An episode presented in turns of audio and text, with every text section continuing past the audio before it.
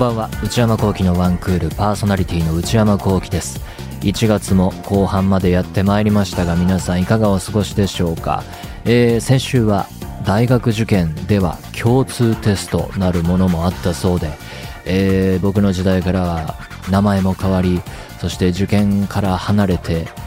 えー、だいぶ久しいので全然気づきませんで、えー、まあ、受験シーズン真っ盛りという時期だと思うんですけれども受験生の皆さんいかがでしょうか？まあ今や本当に何にもわかんなくて、えー、大学の何て言うんでしょうレベルとかどういうヒエラルキー学部ごとにどこが強いのかとかも全然わからずさっぱりわからずもう身近に受験生を、えー、見たりもしていないので、うん、どうなってるんだろうなと全然わかりませんがそんな感じです。そして最近私の方はと言いますと、えー、今更ながら紅白見まして UNEXT で NHK のなんかサービスに入って見られるっていうのがありましたので飛ばし飛ばしで最後まで見たんですが評判は聞いていたあの yoasobi のアイドルのパート確かにすごかったです。なんかこう批評精神のある演出というかだしオールスター感がとにかくすごいしあれはサプライズでやったんですかね。あれほんと知らずに生放送で見てたら度肝抜かれてただろうなと思いますしいろいろこう事前の情報を入れた頭に入れた上で見てもおーおーおーって感じだったんで圧倒されました。でまた去年は K-POP いろいろ聞いてたのであの全体的に網羅してるわけじゃないですけどそんな私でもやっぱりニュージーンズここにとかアルセラがあそこにとかミサモ来たみたいなあの構成にはしてやられたというかすごいなぁと。アイドルという曲は面白い曲だなと思ってましたけどこういう形でまた新たに花開くとはと思ってえびっくりしましたが。で、えー、去年の前の「紅白」の時は確かあの Vaundy のパフォーマンスをあすごいなって見ていてそれで言うと今年はあの Mrs. GREEN APPLE が印象的であのやっぱり歌の大森さんの喉がどうなってるんだっていうやっぱ職業柄僕は歌はやらないけど人の声帯っていうのは声聞いてて気になるのでこんな使い方してどういう検査したらどんな声帯になってるんだろうなとかそんなことを考えるぐらい圧倒されましたが世代によってとか世代の中でも趣味によって聞くものとか見るものとか娯楽が細分化されていると言われる現代ですけどまあやっぱそれをが加速化させるような作りというかまあ自分の見たいものを見る。僕自身がまあ後から、えー、振り返りあの見逃しの配信で見て飛ばし飛ばして見てるのがもうそれを物語ってるんですけど見たいものを見るっていう時代でそれはまあ雑誌文化の衰退ともつながってると思うんですけどなんかそうじゃないものっていうのは現代だと何に当たるのかななどと、えー、関係ないことも考えたりしました。それでは内山昂輝のワンクールスタートです。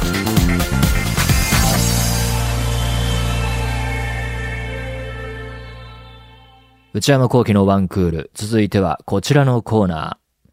ー。内山映画ランキング。2023このコーナー私内山昂輝が去年見た映画の中から個人的なランキングトップ10をご紹介してまいります。なんとなくルールは作っておりまして、えー、2023年内に内山聖輝が劇場で見た新作。そして家で見た配信映画の新作から10本選ぶ企画配信で言うと、えー、ドラマシリーズもリミテッドシリーズなら OK というえー、ルールも勝手に付け加えております。で、去年を振り返りますと、2022年のランキングは対象本数が年末に至ってやばい、少ないとなりまして、えー、ドーピングを施し、2223の年末年始の休み内も、だから年越しても休みのうちに見たものは入れるという風なことで、えー、やりましたが、えー、今回は2023年の中に見たものだけに絞って、えー、ランキングを作りました。さて、2023年、私は劇場で39回映画を見まして、そのうち2回目に当たるのが1本。これが RRR の IMAX バージョンでしたと。で、旧作も1本見てまして、これがツィゴイネル・ワイゼン 4K バージョン鈴木清純監督の見に行ったのが1本ということでしてね、旧作の少なさがちょっとね、いかんなと思っております。で、その39回に加えて、オリジナルの配信の新作、家で見たものが3本。これも少ないな。ホワイトノイズ、ノア・バームバック、ギレルモ・デルトロのピノッキオ、ロン・ハワード13人の命。これはややこしいんですけれども、あの、前回の範囲内に当たります。2223の年明けぐらいに見たということで、えー、今回の範囲には入れていませんが、まあこういうものを見ましたと。2023年の中で言うと、まあ39回、えー、少ないなと。基本的に映画ファンっていうのは、とりあえず劇場で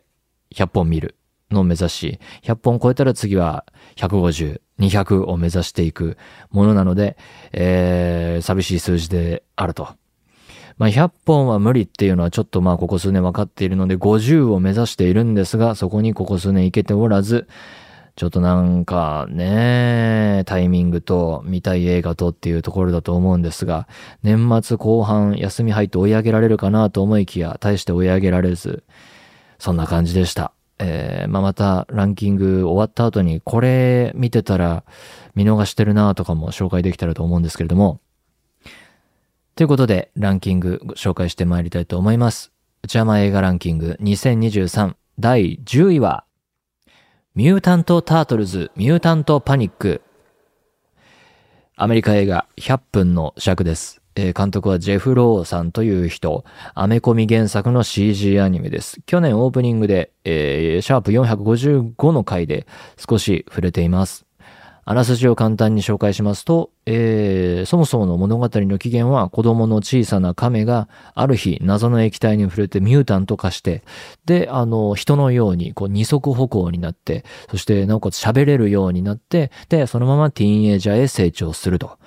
で、現在はえー、日中は人に見つからないように地下でこそこそ暮らしていて、で、彼らに加えて親代わりのネズミがいて、まあそいつも喋るんですけれども、で、そのティーンエイジャーの亀たちは人間の世界に、え、深く憧れていまして、学校に通って自分たちもハイスクール青春したいなと思っているという日々です。でも、あの、外出ると人間に見つかっていじめられると危ないのでっていうんで、その父代わり、親代わりのネズミに外に出るんじゃないとこう、禁じられています。で、ある日、彼らは別のミュータント集団と遭遇するのだが、という物語の始まりです。えー、このミュータント・タートルズ、良かったなと思うのは、新時代の CG アニメ映画の、こう、エポックメイキングな一本でったというところ。CG アニメ映画というのは、まあ、まずはピクサーの伝説的な一本トイストーリー、1995年の映画から歴史、長編映画としては歴史が始まり、もうだから30年弱経っているわけですけれども、様々な進化を遂げてきてですね、まあ、やっぱり、えー、たくさんの人が見たという意味ではピクサー、そしてディズニー作品が中心になって引っ張ってきたと思うんですけれども、ここ数年時代の明らかな変わり目が来ていて、まあ僕 CG 業界に携わるものではないのでよくわからないんですが、映画ファン的な見方からすると、えー、まあよりリアルへ本物っぽくっていうその CG 表現が行くところまで行って、まあゲームの進化とかも本当そうですよね。あの、実写なのかな？実写と見まがうばかりのっていうのが本当になってきて、よくわかんなくなってきていると。じゃあ実写で良くないとか、実写で見えるんだったらその CG 映像ならではのものって何なの？って、まあもちろんその、CG と実写映像を組み合わせる場合は実写で撮影不可能なことをやるという大きな意義があるわけですが、CG 本来の強みとは何かみたいなことになってきて、えー、で、プラス観客の目とか頭の変化もあり、なんかその普通の CG アニメじゃ飽き足らなくなってきて、まあ目が超えてきたと。で、どうなったかというと、こう、アニメでしかできない、CG アニメでしかできない表現っていうのをこう、より深く進化させるようになってきて、で、そういう流れの中で時代を変えた一本だったのが、明らかにスパイダーバースの一作目、2018年の作品だったと。まあ、あれがすごかったのは、世界観とか、まあ、いろんなスパイダーマンが出てきて、世界観も違うし、こう、レイヤーが違うっていうか、もう、次元が違うだろうっていうキャラクターを一つの画面に共存させて共闘させるっていう、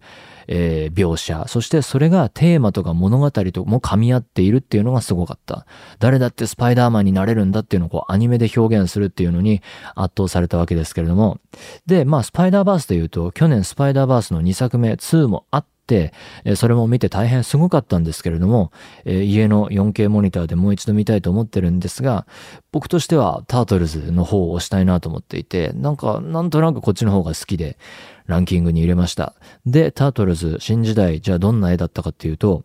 背景とかは結構のっぺりした感じでラフなタッチで描かれていて、で、そこに乗っかるキャラクターたちはアメコミの漫画がそのまま動いているような雰囲気で、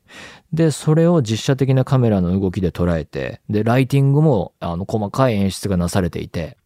動く漫画であり、実写っぽいカメラの雰囲気もずっとあってっていう、まあ、なんかこう、今までに見たことのない映像を見られているという楽しさ、目の楽しさがもう、始まってからずっと続くので、それに圧倒されているうちに最後まで行ってしまうっていう、えー、映画でした。で、大雑把に言うと、僕の見立てでは、スパイダーバースシリーズとか、タートルズとかっていう、こう、新時代 CG、アメコミそのまま動かし系の、えー、流れがあり、そしてもう一つ大きいなのはディズニーとかピクサー系の、まあ今や伝統的とも言っていい CG アニメ。こう、ずっとこう、派遣というか大きな、え観客の目を引き魅力的な作品を作り続けてきたけれども、なんかそれも変化の時を迫られていて、それは多分描写的にも、え内容的にもそうだと思うんですが、えまた一つ過渡期を迎えているように見えるディズニー、ピクサー系があり、で、じゃあまあ日本はどうなのかっていうと、例えば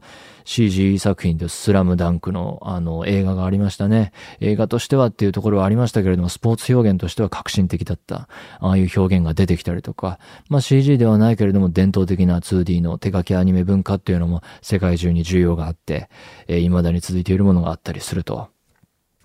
まあだから本当に、こっからこの流れの中でどんな新しいものが次々と現れてくるのかっていうのは本当に楽しみでしょうがないあたりなんですが、でまあタートルズの方に話を戻しますと、物語自体は割とシンプルな、えー、伝統的とも言っていいティーンエイジャー、アメリカ映画でよく見るなっていうティーンエイジャーもので、序盤ではですね、タートルズたちが、えー、ジョン・ヒューズ監督のフェリスはある朝突然にっていう、えー、もはやクラシックの青春映画がありまして、それの野外上映に、その映像が実際に出てくるんですけれども、野外上映に忍び込むっていうすごいいいシーンがあって、それをこう遠くの人間からは見つからないような高いところから見ながら、ああ、俺らも学校行ってああいう青春したいなーっって思うんだけど、そんなことできないからとぼとぼ帰っていくっていう、ほろ苦いいいシーンがあって、もうああいうところの積み重ねで結構僕は心をつかまれて、で、あると同時に、まあ、タートルズたちが憧れてるのはこういう世界ですよって提示することで、まあ、作り手たちから、え観客へ、こういう映画ですよ、こういうティーンエイジムービーの系譜を踏まえた物語ですよっていうことなのかなと僕は捉えました。まあアメリカのカルチャーの中ではジョン・ヒューズ、ジョン・ヒューズ作品、まあブレックファーストクラブとか、なんかこう、やっぱ日本人のこう映画ファンが思っている以上に浸透度はやっぱ高いみたいですね。ああいう描写を見ると。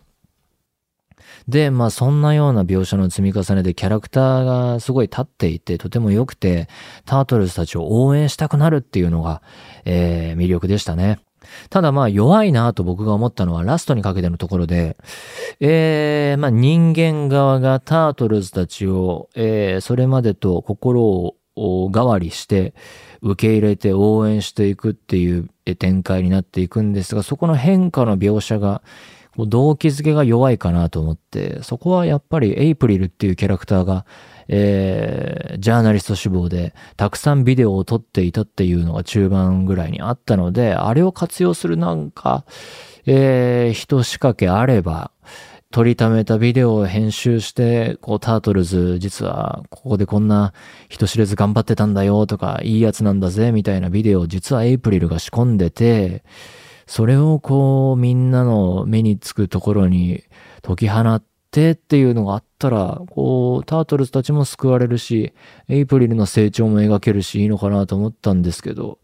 もっとその辺が、もう僕の好みかもしれませんが、良くなる余地はあったのかなという気がしました。ただですね、えー、あの、この映画は前提知識ゼロでいけますし、その辺も好印象でした。このシリーズ見てなきゃいけないとか、タートルズ、アメコミ読んでないとわかんないっていうことも、まあ、あるんだとは思うんですけれども、そこが、がないとというわけではない。この文脈を押さえとかなきゃ、えー、100%楽しめないよっていうこともないし、で、お話として重すぎず軽すぎず、シリアスなテーマ使ってるけど、ちゃんとエンタメしているし、そのあたりも見事だなと思いました。ということで、第10位はミュータント・タートルズ、ミュータント・パニックでした。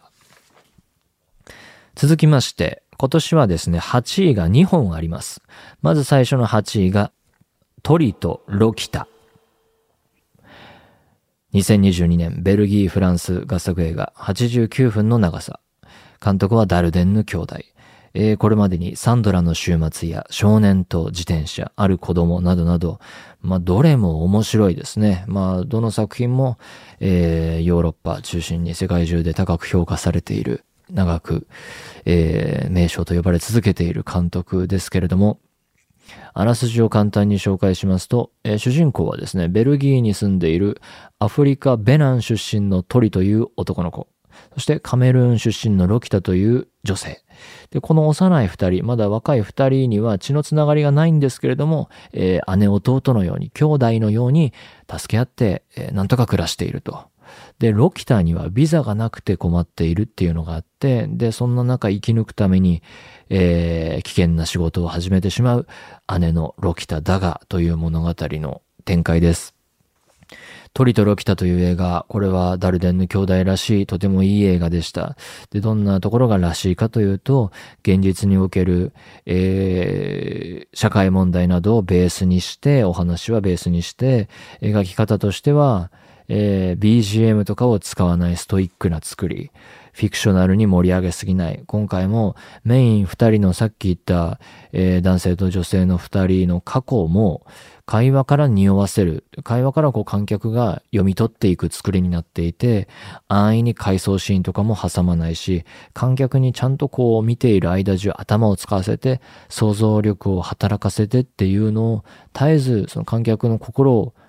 信じて、信じた映画になっている。舐めた作りにしていない。そしてドキュメンタリックと言ってもいいでしょう。手持ちカメラとか、長回しを使うところとか、えー、役者さんの演技も過剰にさせず、静かな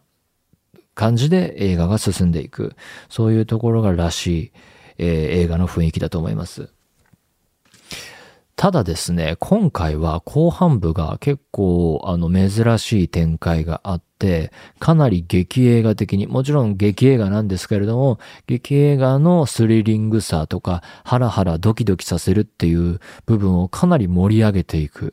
そこは驚きました。映画として面白いなっていうのがあるんですが、からのラストはとても重く、うーんと、こう、どうすればいいのかっていう、うならされるような、えー、とても重苦しい終わり方で、そこもすごかった。まあ、映画っていうものはもちろんエンタメとして見てスッキリする、楽しいなっていう作品があっていいわけだし、あとはこう、人々のものの見方とか、世界に対する見方を、えー、見る前と後では180度ぐるっと変えてしまうようなアート的な作品もありなんですが、こういうトリトロ北のような社会、世界の暗部に目を向けさせるっていうのも重要な役割だなと改めて思います。行ったことない、住んだことない国の全然こう自分とは関係ない知らない人のでもやむにやまれぬ事情っていうのを描くことでこう想像とかさせたりそしてま理解に至るかはわからないけど理解への一歩につなげるようなそういう映画なんだと思います。まあこんな風にテーマとかは重いんですが難しいとか見づらい映画ではないので、えー、尺的にも長くないので、えー、とても面白い映画です。ということで、1本目の8位、トリとロキタでした。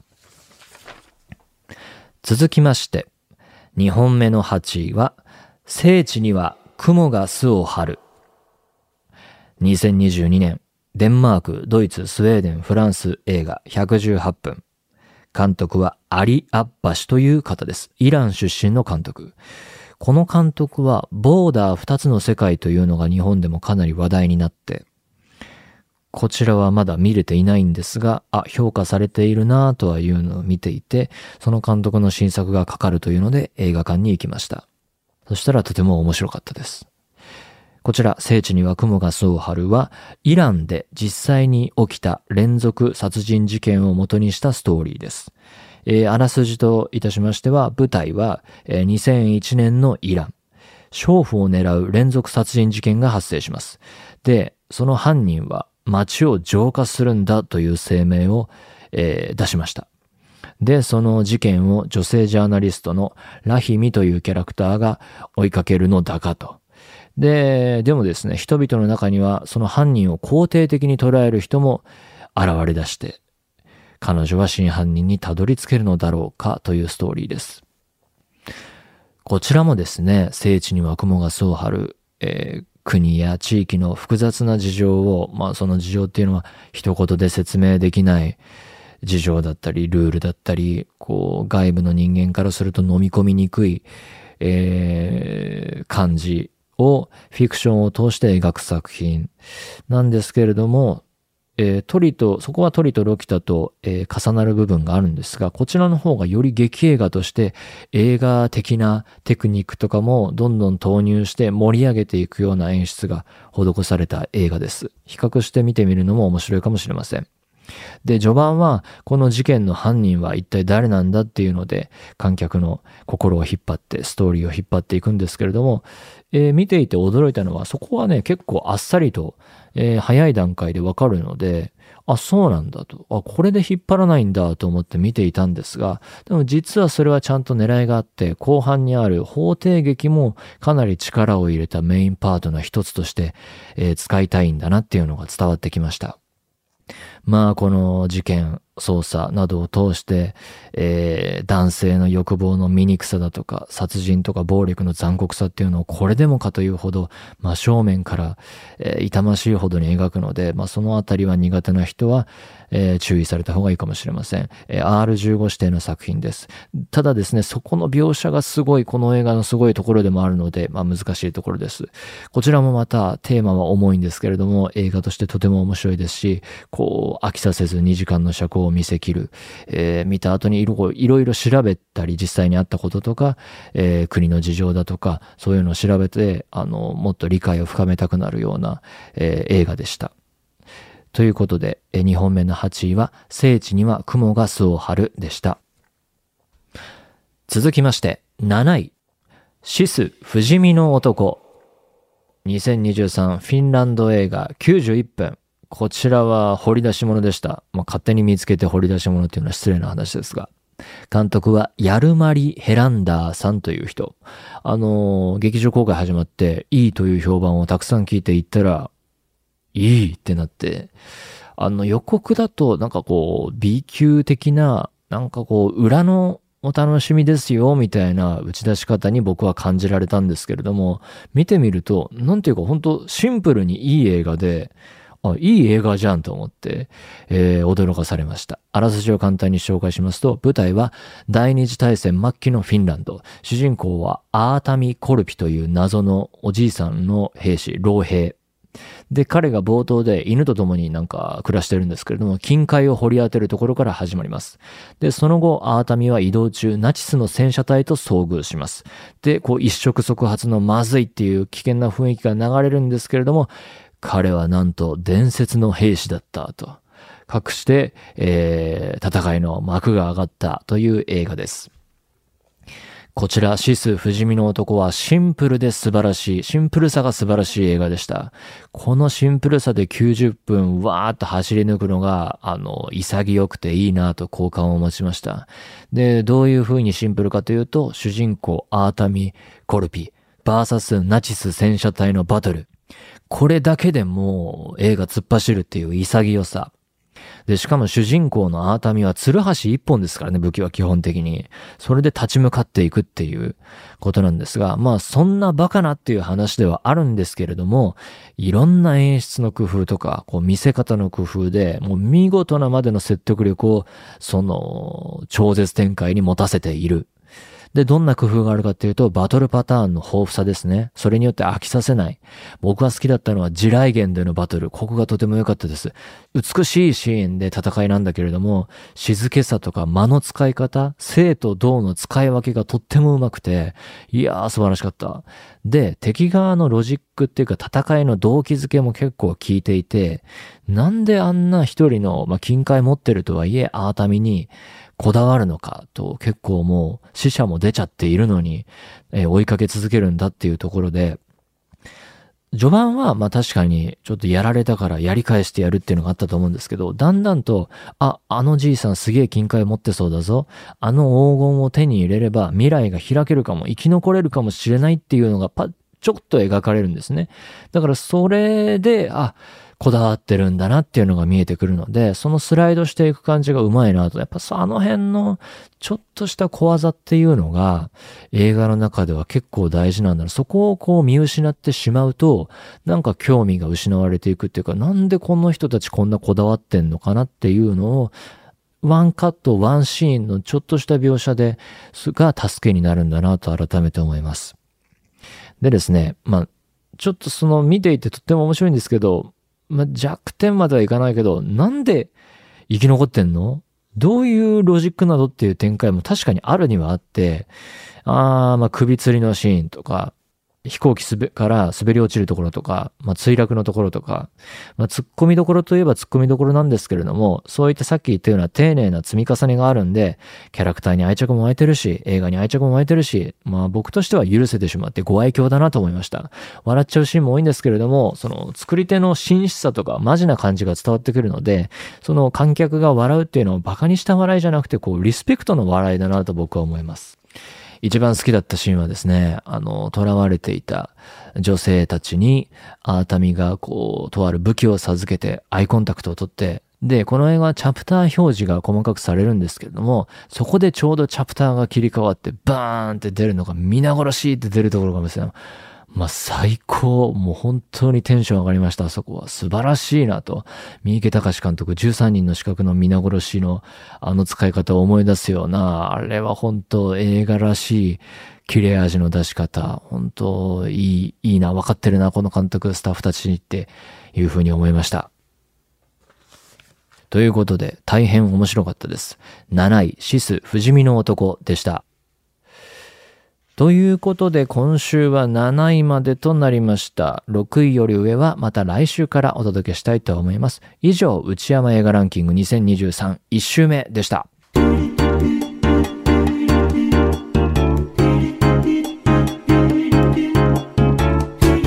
内山幸喜のワンクール。